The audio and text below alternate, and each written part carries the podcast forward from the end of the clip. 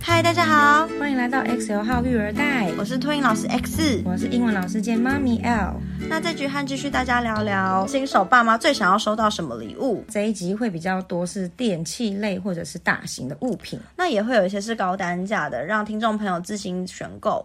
首先第一个是消毒锅，那为什么要送消毒锅？原因是因为像小朋友的奶瓶、餐具，或是可能水壶，都会有人把它拿去做消毒的动作。那这样子就会很需要用到它。或者是说在长牙阶段可能会有固齿器，就是让小朋友去咬，因为可能牙龈会痒痒的，会让小朋友去咬的这种固齿器，也会需要用消毒锅来消毒。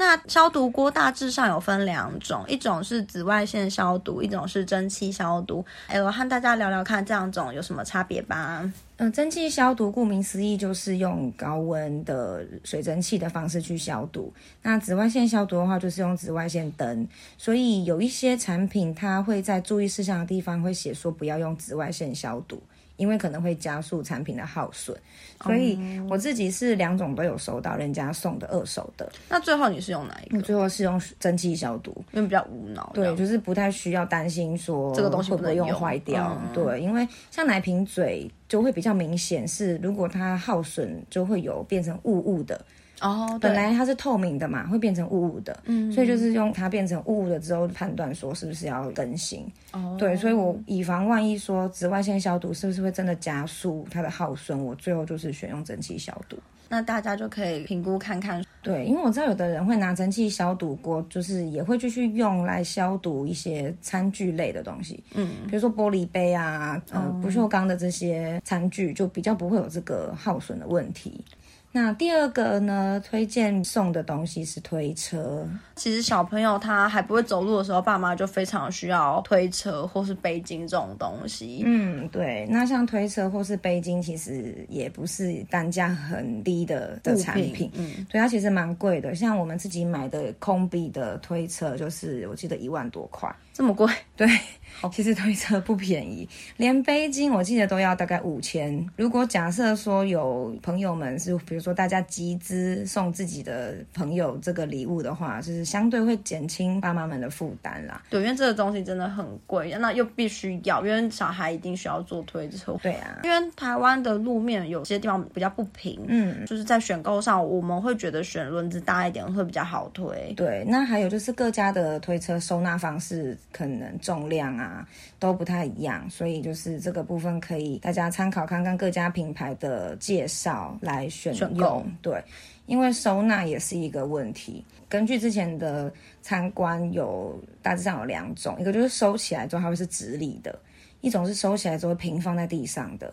哦，对，所以那个时候考量到我们的空间，我选择的是收起来之后会是直立的方式。所以就可以靠墙放。对啊，可以靠墙放。那如果是要平躺的，就变成是我我没有那么多地方可以放，它这个可能就变成要放在什么桌子底下、沙发底下啊对，这种之类的，对啊，所以就是这个是其他的考量，不一，样的特色。对不一样的特色。那第再三来个，温奶器，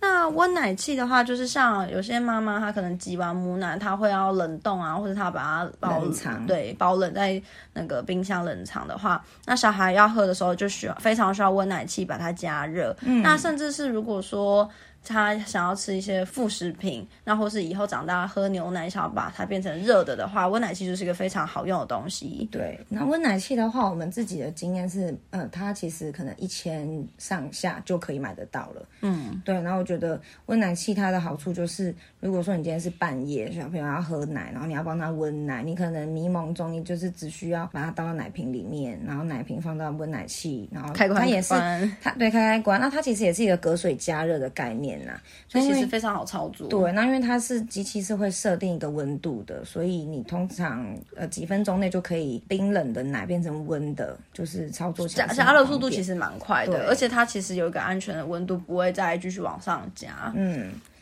第四种呢，就是婴儿床跟寝具类的用品。像婴儿床的话，有分床边床或是多功能的床组，所以如果说是想要使用久一点的话，就可以使用多功能的，像有出什么三合一、四合一啊，多功能的是类，它有什么差别啊？它的概念就有点像是，比如说一个婴儿床是四边都有围栏嘛，对，它的多功能就是，比如说其中某一侧是可以拆下来，换成比较矮的，嗯，就是变成是它好像儿童那种床，它可以自己上下。哦，长大了比较适合用的它那婴儿种。的时候，它可能四边要围起来，因为怕它会跑出来，会摔出来嘛。哦然后等到慢慢长大之后，其中一侧的围栏可以降低，就是变得比较矮的那种。哦你再重新组装一下，然后让它变成可以自己上下床。就等于它可以加长它使用的年限。对那我有看过有那种外国的家长分享，就是可能他们的多功能床的床板是木头的，嗯不是那种网子，所以它可以就是让那个床最后变成像一个书桌。哦，我懂。对，所以就是多功能的类型可能可以有这样子的方式去做后续的使使用。用对，那如果说床边床的话，那它一定就是尺寸比较偏小。可能比嗯较适合小朋友还是婴儿的阶段，长大可能就有点睡不下，对，因为可能是因应妈妈要亲喂的关系，比较可以迅速利落的去接应到他的小朋友。对，所以如果说婴儿床或者是说寝具类的话，就可能要跟妈妈聊一下，说他们卧室的配置，对这样才会送到他比较需要的需要东的西。第五个是 L 非常大推的一个东西叫，做尿布台。那为什么你这么推荐送尿布台呢？我觉得我们台湾的文化啊，就是不会想到要使用尿布台这个东西，因为以前的观念就是觉得在床上啊，在地上啊，随时换尿布都可很方以。便，只要对有个平台就可以换。，对，可是后来我也是看到网络上面也有那种外国家长分享，就是他说有尿布台在欧美啊国家是很常见、很常用的一个工具，因为它的高度是高的，所以爸妈不用去一直弯腰，你可能站着对就可以帮小朋友换尿布。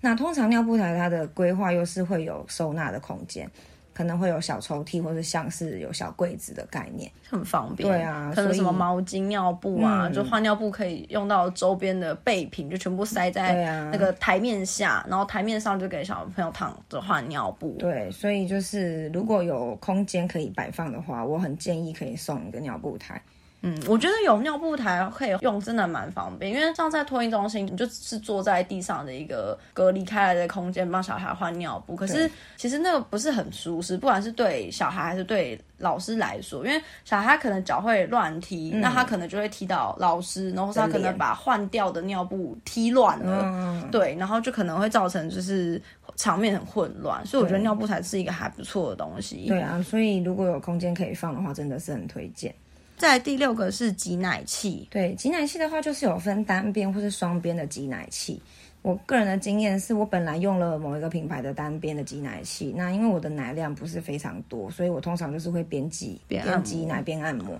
可是因为某一天半夜，挤奶器突然坏了。真假的？真的，当下真的是那怎么办傻眼，还好我那一次是已经快要结束了，哦、那就是只好自己徒手解把它挤出来对，那、因为把机器送修的时候，我又不可能没有没有东西没有东西用可以用嘛，所以我就当场就是又跟那个品同个品牌就是买了双边的，嗯，但是我当时就是有着美好的想象，我想说我可哦固以一定在次那挤双边的，我就可以就是事半功倍，嗯但是呢，事实证明我还是得要边挤边按摩，所以我其实就算买了双边，我还是只有用单边的，就是你没有我其加实速，没有加速到挤奶的时时间对，但是我就看到有一些别人的分享，就是好像双边很厉害啊， 这真的好像要看个人人体质。有些人就天生奶很少很难挤，可有些人就是很顺奶畅，量很多，对，就是不用担心这个问题。所以可能送挤奶器的时候，就要稍微跟新手妈妈聊一下，说她的乳腺状况如何。 对，真的，因为有没有奶这件事情，真的是要生了小孩之后才会知道。对，因为你没生之前，你不会知道说你的好不好挤，你的顺不顺畅。所以真的如果他在小孩一出生，就是坐月子阶段，他就发现他很难挤，那你千万不要送他双边的，因为他可能还需要按摩，那他根本就没有办法同时用到两边。对，好，那带来第七个。是汽车座椅。气座就是一个只要有开车的爸妈，然后你要带小孩出去的话，就非常必备的一个东西，对，因为小安孩全性的考量的对关系，他有一个专用的他要坐的座椅。对，因为每个气座、每个品牌，它的安装方式可能会因为车型的关系而有所不同。对，使那用年龄也有差别。它有非常多种类，对，像刚开始我们在做功课的时候，就是本来有想说，我们刚开始是不是要买那种提篮式的？嗯，想说哦，好像很方便呢，就就是是当那个推提篮车可以直接放在推车上啊，就是有一些它的设计是这样，你可以卡在推车上面，嗯对，就好像你可以 baby 放在气座的篮子之后，你就可以直接下车把它就拎把它下带走来，，对。嗯但我后来发现它其实没有那么实用，因为它的那种提篮是通常比较有年龄的限制，因为它可能只适合小朋友可能几很岁小呃的几个月到几个月的阶段。如果要用到那种几岁以上，可能很快就要淘汰。对，啊，所以那时候综合考量，毕竟我们还是要考量一下现实经济的状况嘛。嗯，不能一直没有换。办法一直换的情况，我们最后还是选择了气座是可以到比较大一点的年限的。哦，然后可能等到小朋友是儿童阶段之后呢，再去更换另外一种，可能需要他坐车的时候要方便他扣好安全带的那一种。哦，有对，另外一个阶段的对那啊，种。所以这个气座的部分就真的是。第一要考量的是车子安装的方式可能会有所不同，第嗯二就是可能大家也要衡量一下自己的经济状况啊。对，因如为果气经座济很状况贵很好的话，当然想要定时的更换没有问题。可如果今天的经济状况不是那么好，因为气座真的是不便宜啊。对，就是如果你要送这个礼物的话，可能要先跟妈妈聊一下，了解她的车款，跟她希望这个气座可以用到几岁。嗯，对你再去做选购会比较适合一些。而且像我们的气座跟推车，当初是在小孩还没有出生之前就先买好了耶。哦，真这么早买？对啊，可是如果说相较之下，那个背巾我们就是 baby 出生之后才买的，再选，因为我们有背着它，就是去试背。这样比较准。对，这样比较准。嗯、对，所以我们会觉得说这些东西有使用上实际的运用，才会知道说适不适合的话，这个真的要好好跟爸妈聊一下他们的对需求，跟他们要怎么用。真的。那这边再提到一个比较特别的东西是学步车，或是有人会叫它螃蟹车，那我们没有把它列入我们觉得推荐送的东西的原因，是因为它对小孩的髋关节发育好像不是很好。嗯，因为如果因为其实小朋友学走的步骤是他们会先扶着东西站起来，嗯，然后再慢慢扶着东西跨步走出去。对，它是一个自然而然的过程。可是对学步车就比较有点像变相的把它固定在那个座椅上，然后后强迫他他站着，对，强迫他站着，强迫他去走路。对，那其实就有点违反一个小孩自然而然学会走路的这个流程。嗯，对，但是因为有人会觉得说让他学习走路送东西不错啊，但就会有人想要送这个东西，但其实我们以这样子的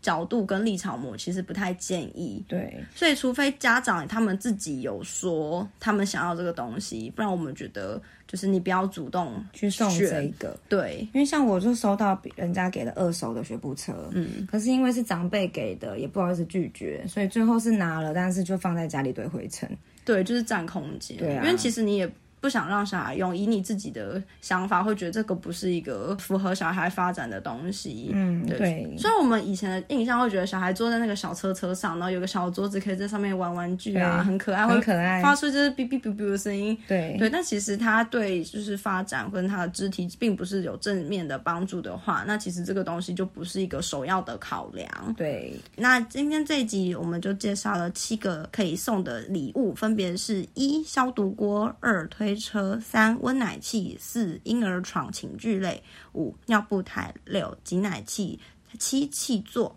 那这些东西呢，因为单价会比较高一些，或是它比较占空间一对，点。所以是真的这一次就是会建议说，想要送这些东西给自己的当上新爸手妈爸的妈朋好友的友话，还是建议跟他们稍微聊一下，看看他们的需求是什么。或是直接请他们贴个开链接，开清单对，直接许愿，这样比较好。对，如果想要送礼，今天是跟你比较交情够交情很好好的的朋友的话，就是可以请他们开清单。那可能朋友们之间在集资吗？还是用各种方式去达到送礼也送到心坎里的目的？以上就是我们第二集的内容。如果喜欢的话，下一周同一时间继续收听我们的节目哦。谢谢大家，拜拜，拜拜。